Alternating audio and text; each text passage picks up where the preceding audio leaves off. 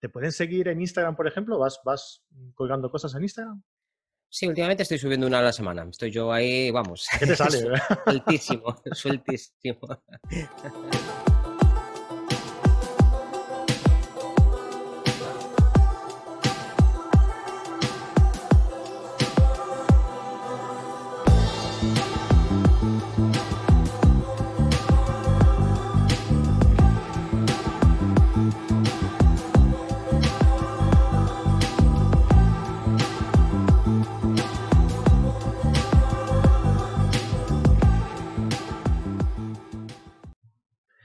Hola, ¿qué tal? Bienvenidos a carretedigital.com. Mi nombre es Fran Palmero, director, presentador y hombre orquesta de todo este cotarro. Bienvenidos a la comunidad de fotógrafos en la que compartimos, disfrutamos y aprendemos fotografía mediante nuestros vídeos, tutoriales, series y directos en nuestro canal de YouTube. Suscríbete, ya sabes, y dale a la campanilla para estar informado de todas las novedades y mediante nuestros podcast audios que subimos en diversas plataformas de podcasting, iTunes, Podbean, iVoox, Spotify, ya sabéis, en todas las plataformas donde se hable de fotografía, ahí estamos nosotros.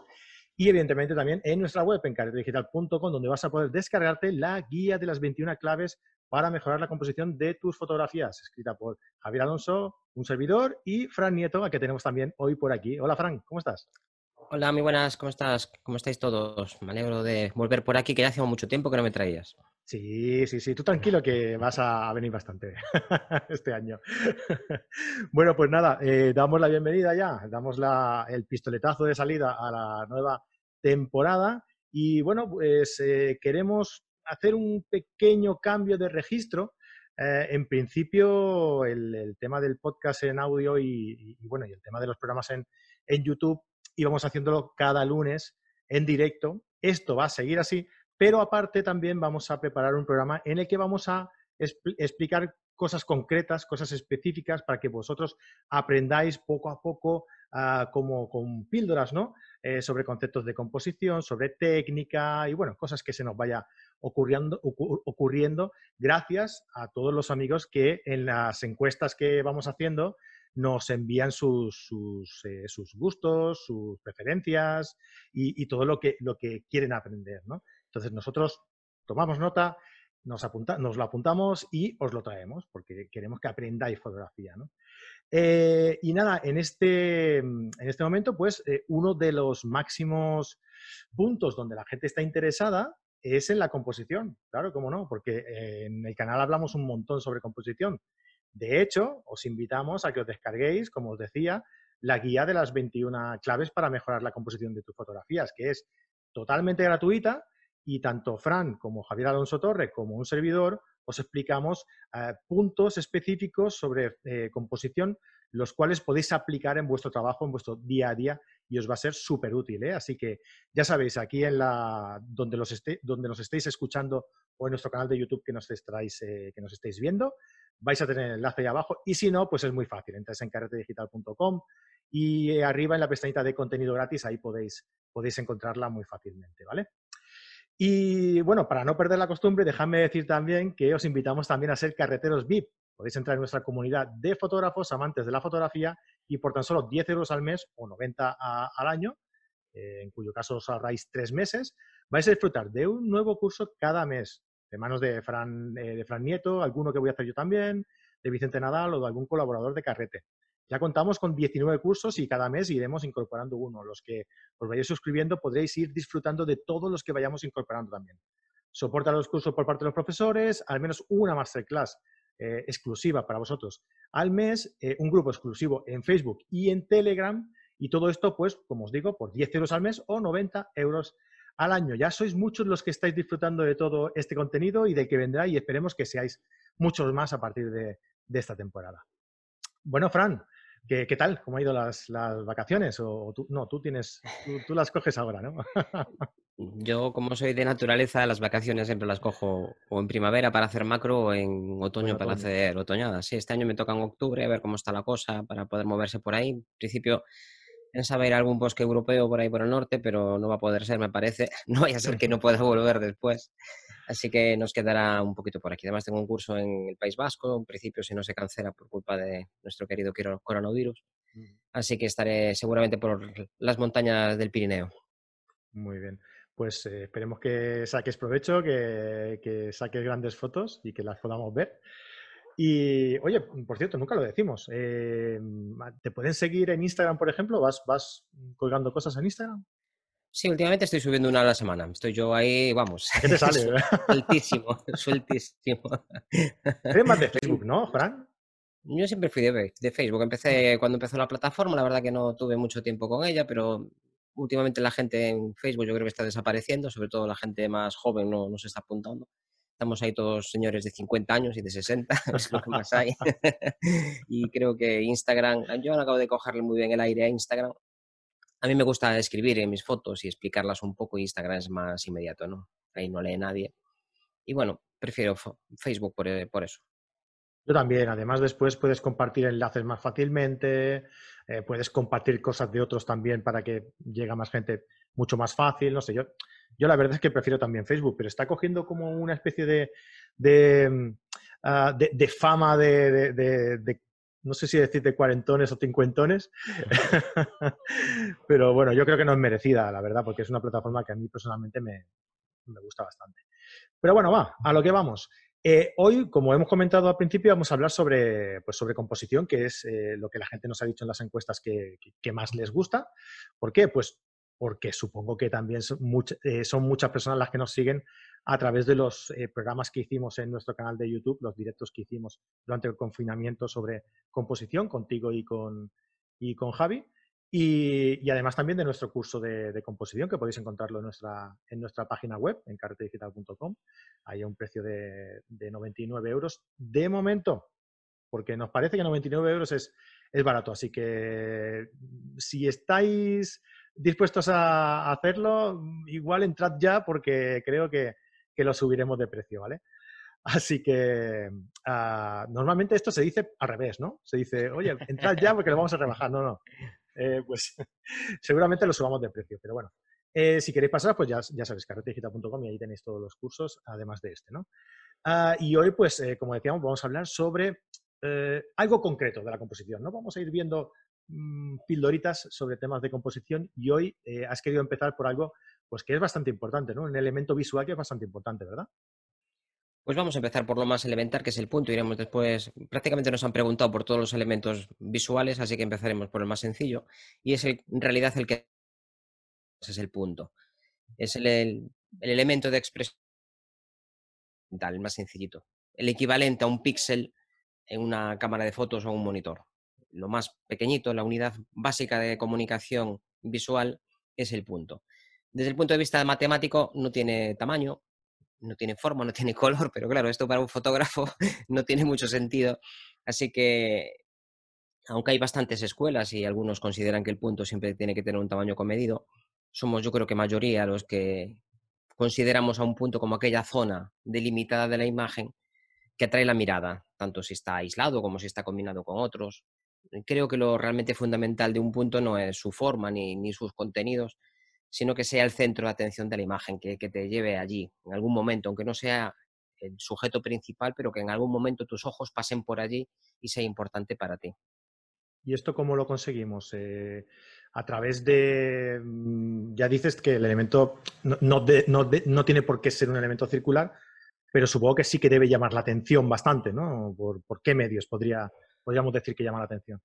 Pues mm, puede llamar la atención por textura, por tamaño, por el color, por el contraste con el fondo, porque tenga una diferencia importante, por ejemplo, que sea una cara, que sea una forma muy definida, aunque aquí también estaríamos entrando ya en otro, en otro campo que es la forma, pero si no tiene un tamaño muy grande, digamos que la forma no es lo más importante, sí que llamaría la atención, simplemente porque está ahí o porque está muy cerca de una esquina. Después veremos algunos ejemplos. Hombre, lo normal es que tengamos puntos que están más o menos conectados entre ellos y que visualmente vayamos pasando de uno a otro. A veces es un único punto que llama la atención. Imagínate, pues, un elefante en el medio de una enorme sabana, un árbol en el medio de, un bosque y que no hay otra cosa. Estamos trabajando con mucho espacio negativo y entonces ese elemento pequeñito o, o, relativamente pequeño pues va a ser lo que llame la atención porque el resto es que es vacío. O imagínate una enorme tormenta donde hay unas hiedras en primer plano, unas hojas, pues esas hojas, cada una de ellas, la podríamos considerar como un punto. ¿Cuántos puntos podrían haber en, un encuadre? Una buena pregunta. Los que necesites, aquí no hay límites. Puede ir de uno, lo mínimo es uno y lo máximo pues pueden ser muchísimos. Pueden ser muchísimos, muchísimos. Lo difícil con muchos puntos es que no, nuestro cerebro no los considere como una unidad. Cuando hay una ley de, de la Gestalt, que es la ley de la proximidad, y define que cuando hay elementos muy parecidos y muy próximos se consideran como un elemento más grande, formado por cosas pequeñitas. Es como si estás haciendo una fotografía de retrato de muchas personas en una boda, ya no es un retrato de, una persona, un retrato de otra persona, sino que es un retrato de una colectividad en sí misma. Todo ese grupo se consideraría, pues, ojo no va de cara en cara, aunque si son conocidos seguramente hagas ese esfuerzo, pero en principio lo que identifica tu cerebro es un conjunto de personas, esto es un retrato colectivo, y luego, pues seguramente, si eres amigo del novio, te fijas en la cara del novio, si eres amigo de la novia, te fijas en la cara de la novia. Y tu atención personalizada va a ir moviéndose a lo largo de la fotografía, porque cada persona va a donde le interesa a su cerebro, no hay una visión única, por mucho que nos lo quieran decir, cada persona mira como le da la gana. Afortunadamente, por ahora por lo menos eso no nos lo quita nadie. Claro, o sea que si hubieran varios grupos, que recordad que ahora deben ser grupos de 10, no más de 10 personas, y cada uno con sus mascarillas y con su distancia, si hubieran vistos desde lejos dos, grupos de personas, ¿no? que más o menos fueran uniformes, eh, cada uno de estos grupos de personas se destacaría, destacarían como un punto, ¿no? Sí, destacaríamos un punto por aquí y otro punto por ahí, a lo mejor otro más al fondo. O un grupo de piedras, cualquier cosa que, que estén relativamente cerca nuestro cerebro simplifica. Nuestro cerebro es muy vago y le cuesta mucho gastar glucosa, así que intenta asimilar conceptos muy sencillos. Un grupo de piedras, un grupo de personas, un grupo de casas. En una ciudad, vista desde el aire, tú vas a centrarte sobre todo en las manzanas, ¿no? individuales, que van a estar delimitadas por unas líneas muy definidas que son, imagínate Barcelona, y con la diagonal está tan marcada que tenéis, las plazas también, las formas. Pero lo más sencillo de todo es el punto y a partir del punto sí que se definen las demás. Lo iremos viendo en los próximos capítulos. Lo que es muy importante es dónde está el punto. Porque tú cuando estás mirando para alguien, lo que haces instintivamente, cuando algo te atrae, ¿qué haces? Fijas la atención en él. Entonces ocupa el centro de tu campo visual, que es donde tenemos más agudeza visual y donde lo ves más fácil. No, lo no te pones a mirar para alguien fijamente que está en una esquina aquí, giras la cabeza. Entonces, este tipo de fotografías con el sujeto tan centrado, pues Mm, va a ser una imagen previsible, porque sería lo que haces tú también de forma instintiva, lo que haces en la vida diaria, y te transmite una sensación de, estabilidad, de comodidad. Quietud es algo importante, por eso ocupa el centro. Mm, en muchos sitios se dice que el centro de las imágenes no deberían de estar ocupados por sujetos principales, pero esto simplemente es un elemento que debes de, justificar tú si para ti es tan importante y quieres resaltar estas ideas de simetría y de estabilidad, pues es un sitio como otro cualquiera. No hay sitios especiales en una fotografía. Hay elementos especiales que ocupan pues algunos lugares que resultan equilibrados. Si es que quieres transmitir eso siempre, porque la mayor parte de las fotografías lo que intentamos transmitir, si os fijáis, es contraste. Es que algo destaque por encima de lo demás, una idea, un color, una forma. Pero a veces es que lo que buscamos es todo lo contrario. Entonces hay unas herramientas que te ayudan a facilitar un mensaje y otras que te ayudan a facilitar el otro. Cuando tú desplazas este elemento de su posición, digamos, natural, de donde lo mirarías de forma espontánea, quien va a ver esta imagen, pues va a tener que girar un poco su cabeza hacia una esquina, hacia uno de los cuadrantes, porque no, eh, no está el elemento donde se lo esperaría en la vida diaria. Entonces la forma en la que va a ver esta imagen es distinta cuando tú estás viendo la realidad. En la realidad tú puedes mover la cabeza en la foto, mm, hombre, podrías mover la foto, pero te quedaría espacio vacío por el otro lado, no. Normalmente te fijas en un lado o en otro. Entonces, si no hay una buena causa para que este elemento esté ahí y sea interpretable, pues vas a entender que la composición pues, no fue acertada para lo que tú estás percibiendo. Así llamamos la atención no solo sobre el sujeto, sino también sobre el espacio que, está ocupando, la dirección en la que se mueve o a veces la mirada también, que está imbuida también en donde coloques las cosas. Y aquí las sensaciones ya no serían de estabilidad, sino de todo lo contrario, de movimiento, ya que obliga a tu mirada a irte hacia una parte concreta.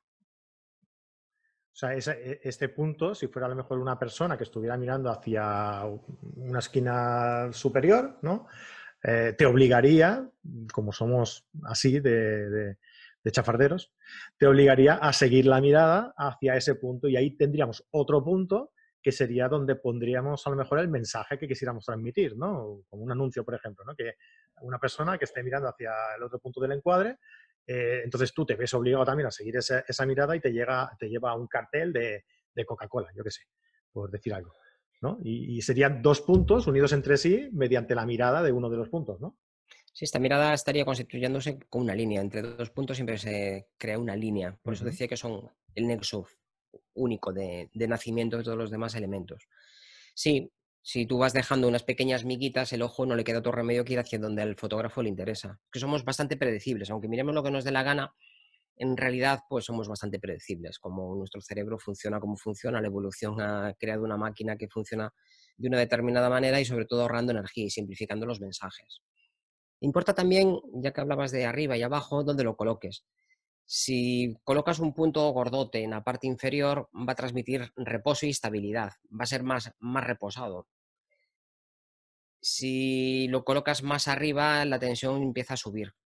Y en cuanto a cuanto más lo acerques a las esquinas, más peso visual tiene, más vemos que ahí hay algo gordo. Y esto tiene mucho que ver con, con las esquinas. Cuanto más lo alejas del centro, más inestable es la figura. Esto es lo que se llama el peso visual.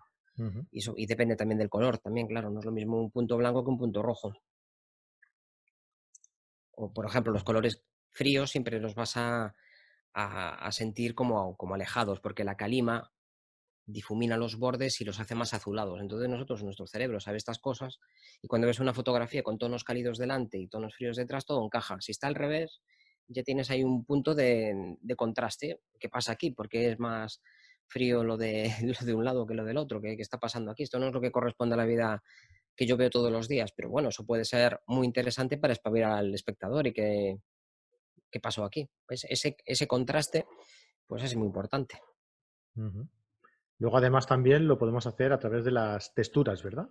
Sí, el punto no tiene por qué ser una superficie homogénea, puede ser una superficie que difiera del, entorno. Una piedra, por ejemplo, que tú veas que la única piedra azul en el medio de, un secarral donde el, resto de las piedras pues, son de otro color, pues te va a llamar la atención. Una ventana abierta, pequeñita en una casa, mientras el resto está cerrada. Este, este tipo de diferencias es lo que va a marcar que nuestro ojo se fije en ello sobre todo. El contraste es lo que más le gusta a nuestro ojo. Y cuando un punto se superpone a otro, también nos está diciendo la distancia en la que está. Algo que tapa otra cosa está más cerca, claro. Esto hay una forma, para hacer fotografía de retrato, hay una forma muy, bueno, hay, un método, una, técnica muy chula que es eh, siempre poner algo delante y que quede difuminado, ¿no?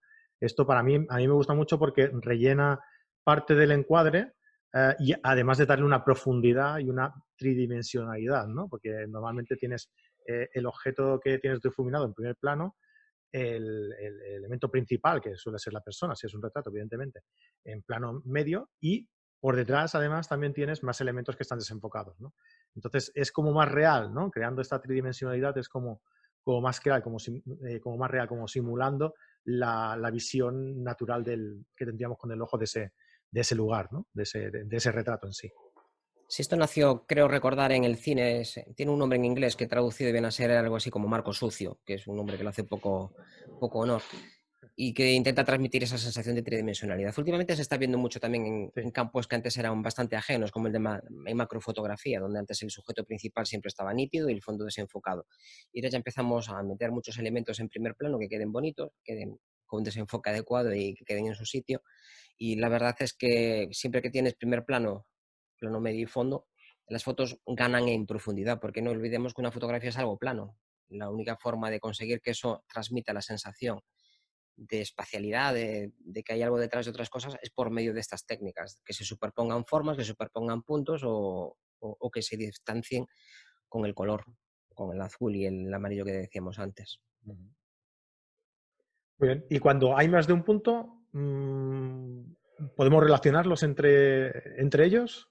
No podemos evitarlo. Siempre que hay más de un punto, nuestro cerebro va de uno a otro. Si hay punto, un espacio más o menos vacío y otra cosa por allá, es que tu cerebro va a ir de uno a otro. No sabemos si va a ir de izquierda a derecha, de derecha a izquierda. Depende de otros elementos también. Podemos predecirlo. La mayor parte de la gente somos bastante predecibles, pero no podemos hacer una composición que, le guste a todo el mundo y que le funcione a todo el mundo, porque si no los de publicidad hace mucho tiempo que ya no tendrían nada más que hacer. Sí, igualmente, además, con las, con las formas de esos puntos podemos también dirigir la mirada, ¿no? Al igual que hablábamos antes, eh, con dirigir, dirigir, la mirada hasta el punto que, que te interese, eh, de un retrato, por ejemplo, de una persona a un punto, también podemos hacerlo con, con las formas de los elementos que incluyamos en el, en el encuadre, ¿no? Es decir, si tenemos una roca que, o sea, si tú quieres enlazar dos puntos, pues que la primera roca, por ejemplo, tenga forma de, punta o de triángulo y que la punta de ese triángulo indique hacia el otro punto que quieres, que quieres eh, darle importancia, como si fuera una flecha, ¿no? Sí, lo que pasa es que ahí ya está saltando un paso importante, es la forma. Ahí ya cuando el punto tiene una forma muy definida, ya no es un punto, ya es, ya es una forma. claro, si tiene... Bueno, esto lo veremos otro día, la forma la veremos otro día, va. Esto vamos a empezar por lo más sencillito. Y trajo unos cuantos ejemplos, si te parece, los compartimos. Lo siento por los que nos vean online. intentaremos, para los que nos escuchen, intentaremos ir describiendo eh, las diapositivas que vayamos viendo. Y si queréis verlo, pues con más. si queréis verlo mejor, pues nada, pues eh, seguidnos en, YouTube y lo podréis ver eh, más concretamente. Venga, Frank. La fotografía es para verla, Dios mío, nada de oírnos. Pasad a. no, deja, deja. Y los pobres que no tengan tiempo para vernos, pobres, que, oye, que por lo menos nos escuchen. Mira, eh, la idea de que los elementos más sencillos componen, cuando los vemos a una distancia adecuada, algo más grande, no es algo de ahora de la fotografía digital, sino que ya lo tenemos pues en los mosaicos de, de Roma y previos en Grecia y también en Mesopotamia, que lo que hacían era conseguir pequeños fragmentitos, o bien de cerámica tintadas, o bien de elementos minerales, y lo tallaban y cada uno lo iban colocando en su sitio y al final, a una distancia adecuada, pues vemos una figura completa, ¿no? Basta ver cualquier mosaico para darnos cuenta de que no estás viendo una fichita, sino que estás viendo que este elemento fundamental, que este punto, cada uno de estos puntos, dan lugar a lo que decías tú muy bien antes, a, una forma más amplia. Y esto también se utilizó, si os, tocó un profesor de, plástica como a mí, de andar con el bolígrafo a hacer puntillita, ahí hacer dibujos con el bolígrafo y con puntos. Esto fue algo que se vino haciendo muy, mucho durante el siglo XIX, era una técnica que utilizaron muchos, muchos, muchos autores y también pues algunos genios como Kandinsky, que prácticamente había puntos en todas las imágenes aquí. Hay una mezcla de colores también, que es un elemento que hablaremos más adelante. Esta foto igual la analizamos más tarde cuando ya hemos hablado de más elementos, aquí hay líneas, hay formas y sobre todo lo que llama la atención son los puntos y por los colores. Y hay algún punto que llama más la atención que otro, que es el de arriba a la izquierda, por los tonos que predominan.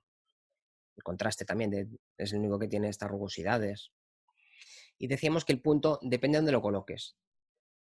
Ahora, abstraeros de todo lo demás y este punto en el medio medio no nos cuenta lo mismo que el punto allá arriba. Y la estabilidad de ese punto allá arriba no tiene nada que ver con la estabilidad de este punto aquí abajo.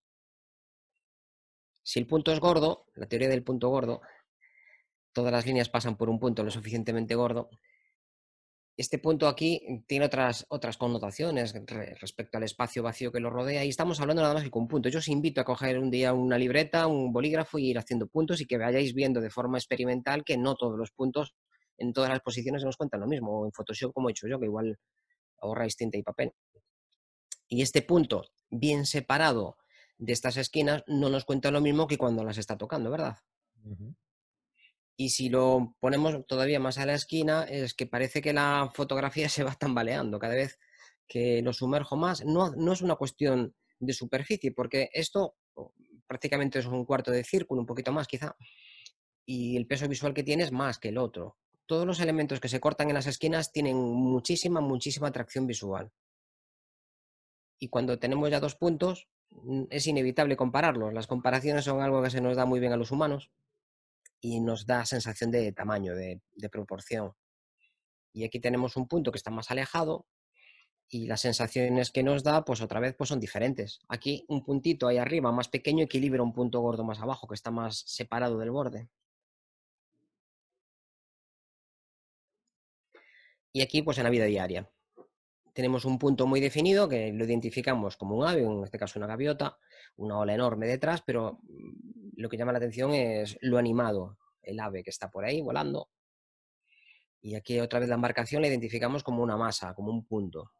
Y una vez que ya vemos ahí ese contraste, es la zona más oscura. Veíamos antes como se iba azulando hacia el fondo, iba perdiendo pues la sensación de contraste, pero esto como está mucho más cerca del fotógrafo que el fondo, pues en esta foto pues llama mucho la atención este punto cercano.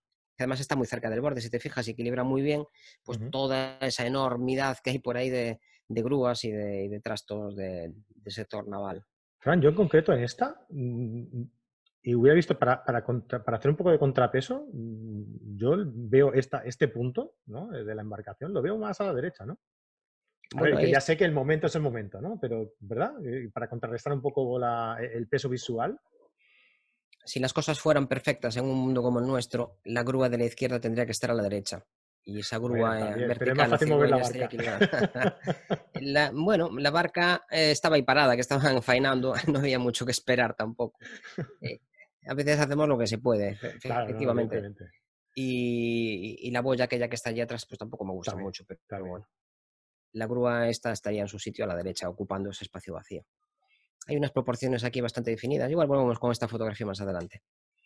Y aquí tenemos un elemento también muy definido, con algunas líneas por ahí, pero lo que llama la atención es esta roca. Y fíjate cómo cambia la cosa cuando introduzco un segundo elemento, un poquito de nada y varía por completo. Ya no es una roca aislada, sino que sí hay una relación entre una y otra y tienes ahí esa curiosidad de qué hay detrás. Se te va la vista un poco, ¿no? A, la roca que está entrando por el lado izquierdo, sí, sí. Y al final tiene más peso visual y más, llama más la atención un trocito de roca allí perdido de la nada, porque está muy cerca del borde y porque está cortando la arista de nuestro fotograma que el super rocón que hay allí. Y sin embargo, si pongo dos rocas que estén enteras, como en este caso, la cosa cambia otra vez, mm. varía. Entonces, eh, como resumen un poquito así, los puntos, si están muy cerca de las esquinas, llaman más la atención, si tienen colores muy contrastados, llaman muchísimo más la atención, y si ya están cortados y son grandes y el resto está vacío, pues es que son el protagonista principal. Y ahora para acabar vamos a ver una fotografía que es ya muy famosa de Capa, de Robert Capa en el desembarco de Normandía, aunque hay dudas si fue en el desembarco o fue el día siguiente. Hay bastante dudas sobre la obra de Capa últimamente aunque a mí me gusta mucho y les haya hecho como las haya hecho, creo que son grandes fotos. Y aquí lo que llama mucho la atención es que hay muchísimos puntos por ahí. Hay, toda la fotografía está formada por puntos. Y lo curioso de todos los puntos es que no se tocan. Están muy separados. ¿Y te acuerdas antes que hablábamos de primer plano? El soldado este con, con la impedimenta que está ahí.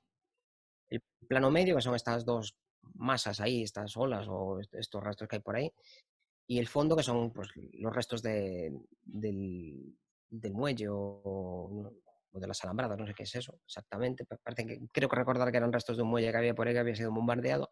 Entonces tenemos primer plano, plano medio y fondo. Y además hay otro punto importante, que es el propio punto de la emulsión. Está hmm. trabajado con sensibilidades muy altas y toda la imagen está formada por diminutos puntitos redondeados que le dan el aspecto final a la fotografía. El ruido que diríamos hoy en día, ¿no? Eh, no, el grano no es ruido. El, grano tiene otras connotaciones. El grano tiene, es estético y el ruido, para mí nunca encontré una fotografía con ruido que fuera estético. Muy bien, Fran. ¿Ya, está? Pues ya está, hoy casi casi cumplí con. Qué bien, oye. Por ser el primero, vamos a cumplir el, horario. Muy bien. Me dijo 20 minutos, llevamos 30, está bastante bien. Bueno, eh, eso no. Dentro de lo que cabe, bueno.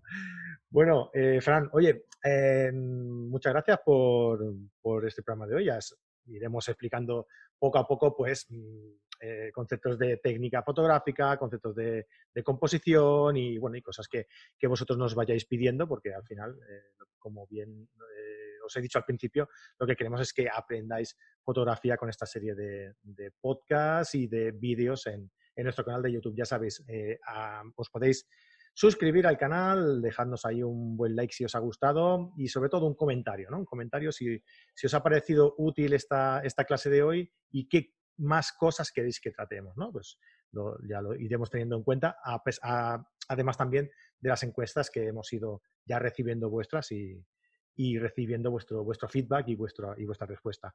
os podéis descargar estas encuestas, si os, si os estáis preguntando, eh, las sacamos eh, porque a la hora de, ofreceros la guía de las 21 eh, claves para mejorar vuestras fotografías o la guía de las 75 consejos para mejorar vuestra fotografía, eh, que podéis encontrar, como, como os he comentado antes, en cartedigital.com, en el espacio de contenido gratuito, pues os enviamos también una encuesta para saber cuál es vuestra valoración de nuestro trabajo y, qué, y, qué, temas os gustaría que tratáramos. Y pues con respecto a eso, hemos sacado toda esta información de la, con la que iremos trabajando eh, para hacer contenido que os guste a vosotros. ¿no?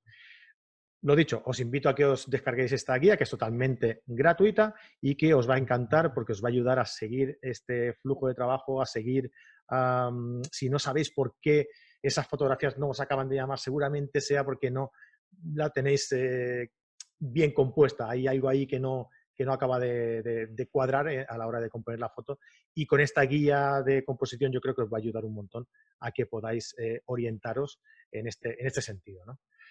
Lo dicho, Fran, muchísimas gracias y nada, nos vemos en el próximo, en el próximo vídeo. Pues un abrazote y mucha salud para todos, que os cuiden y que os cuiden también, si toca que os cuiden mucho. Muy bien, hasta luego. Un abrazo.